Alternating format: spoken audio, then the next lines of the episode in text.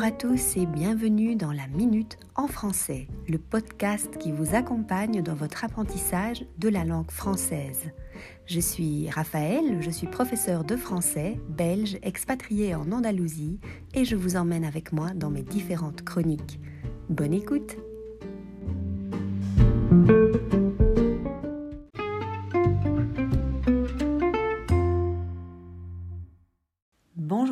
Je vous retrouve en ce dimanche matin pour une petite capsule astuce apprentissage des langues.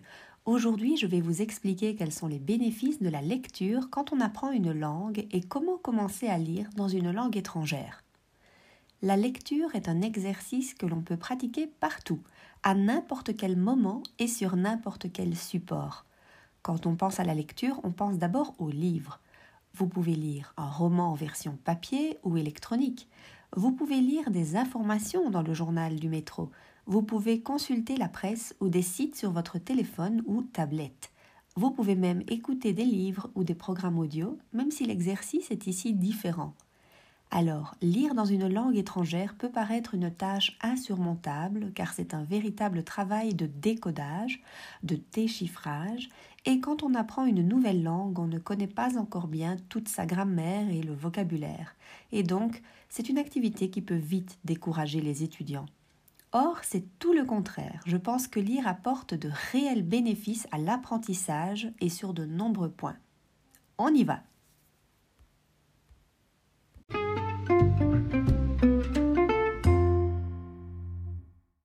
Alors c'est parti. La lecture offre donc un tas d'avantages. Le premier est que vous allez apprendre plus de vocabulaire. Plus vous lisez, plus vous allez apprendre de nouveaux mots. En plus, quand on lit, on apprend dans un certain contexte. On n'apprend pas une liste de mots sortis tout droit d'un chapeau. En effet, on construit mieux son apprentissage s'il est mis en contexte. Quand on lit, on apprend donc des mots par rapport à une situation précise que l'on pourra ensuite transposer dans un autre contexte. Le deuxième, c'est que la lecture peut vous aider à dépasser un niveau d'apprentissage qui serait arrivé à un niveau dit plateau. En effet, lorsque vous avez atteint un niveau par exemple intermédiaire ou avancé, le fait de lire un livre vous permet d'accéder à un niveau plus élevé de langue qu'en regardant par exemple la télévision ou en écoutant un langage plutôt quotidien on a la connaissance nécessaire pour pouvoir affronter des tournures syntaxiques plus complexes que l'on ne voit pas toujours en classe. En lisant, vous apprenez passivement des structures de la langue, ce qui rendra plus rapide l'acquisition active de celle-ci. Je pense ici notamment à l'utilisation du passé simple, par exemple. Lire, dans ce cas, vous permet de vous immerger dans un langage plus soutenu parce que vous apprendrez de nouvelles manières d'écrire et que vous verrez ces structures de nombreuses fois, vous les mémoriserez et vous améliorerez par la suite votre compréhension des écrits. Vous serez donc plus rapide et vous ciblerez mieux ce qui est demandé. Le troisième point concerne les avantages de la lecture à voix haute. Quand on parle de lecture, on imagine souvent être assis sur un fauteuil avec un livre. C'est vrai, mais on peut pratiquer la lecture de manière différente, notamment en lisant à haute voix. En classe, je fais toujours lire mes élèves, car entendre un mot permet aussi de le fixer dans la mémoire.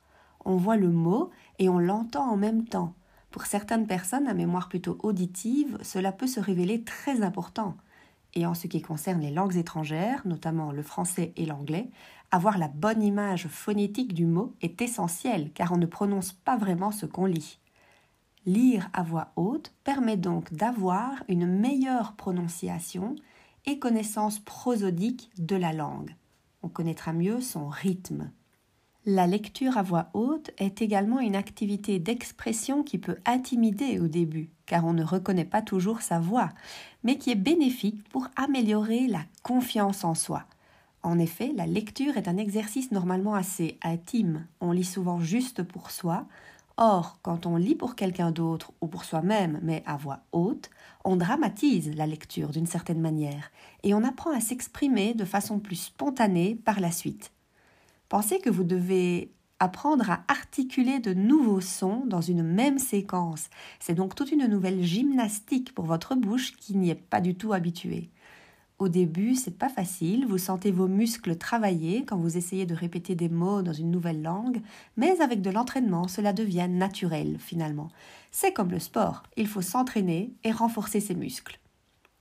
Pour commencer, vous pouvez donc lire à voix haute vos leçons, les textes que vous voyez en classe, et par la suite, commencer à lire tout ce qui vous intéresse dans la langue que vous apprenez. Plus vous lirez, plus vous vous sentirez à l'aise c'est comme tout.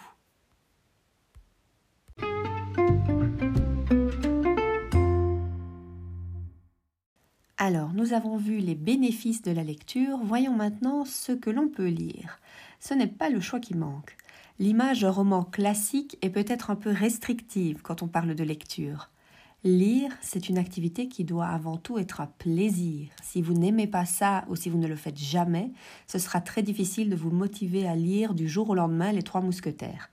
Il faut y aller progressivement en cherchant un centre d'intérêt qui attise votre curiosité. Par exemple, si vous aimez tricoter, pourquoi ne pas lire un livre pratique sur le tricot en français?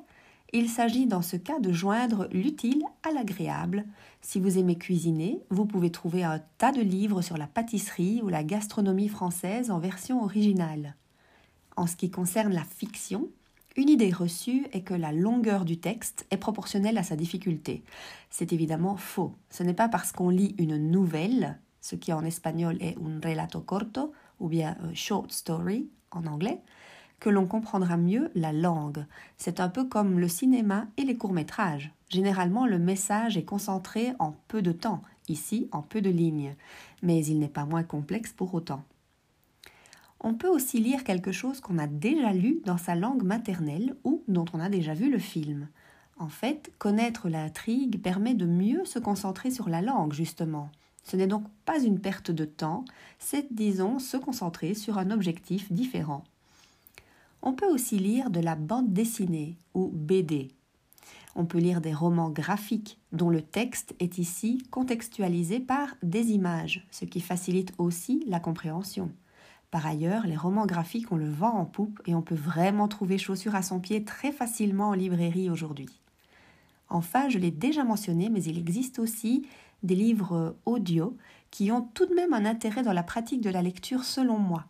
Vous pouvez en effet lire et écouter en même temps le même livre. Vous pouvez aussi alterner les passages d'écoute et de lecture et ainsi profiter, disons, doublement de l'exercice. Vous lisez et vous entendez ensuite la prononciation de la langue, ce qui va fixer dans votre cerveau l'image graphique et phonétique des mots.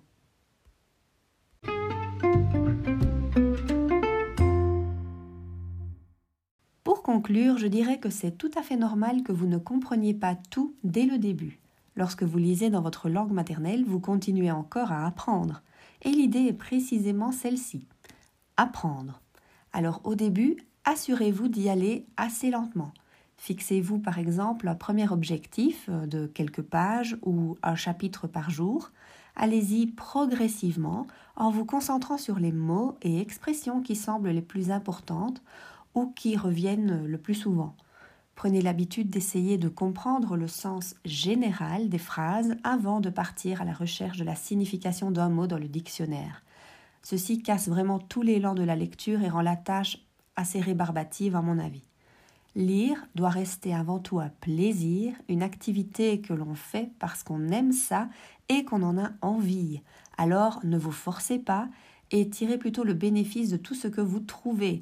Par exemple, un article de presse, un post sur les réseaux sociaux, une brochure touristique. Les possibilités sont nombreuses et peu à peu, elles vous amèneront à lire des romans en langues étrangères.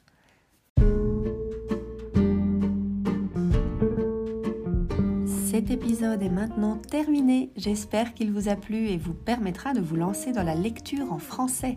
Vous pouvez retrouver une vidéo à ce sujet sur mes réseaux sociaux. N'hésitez pas à m'y rejoindre si vous avez aimé ce contenu.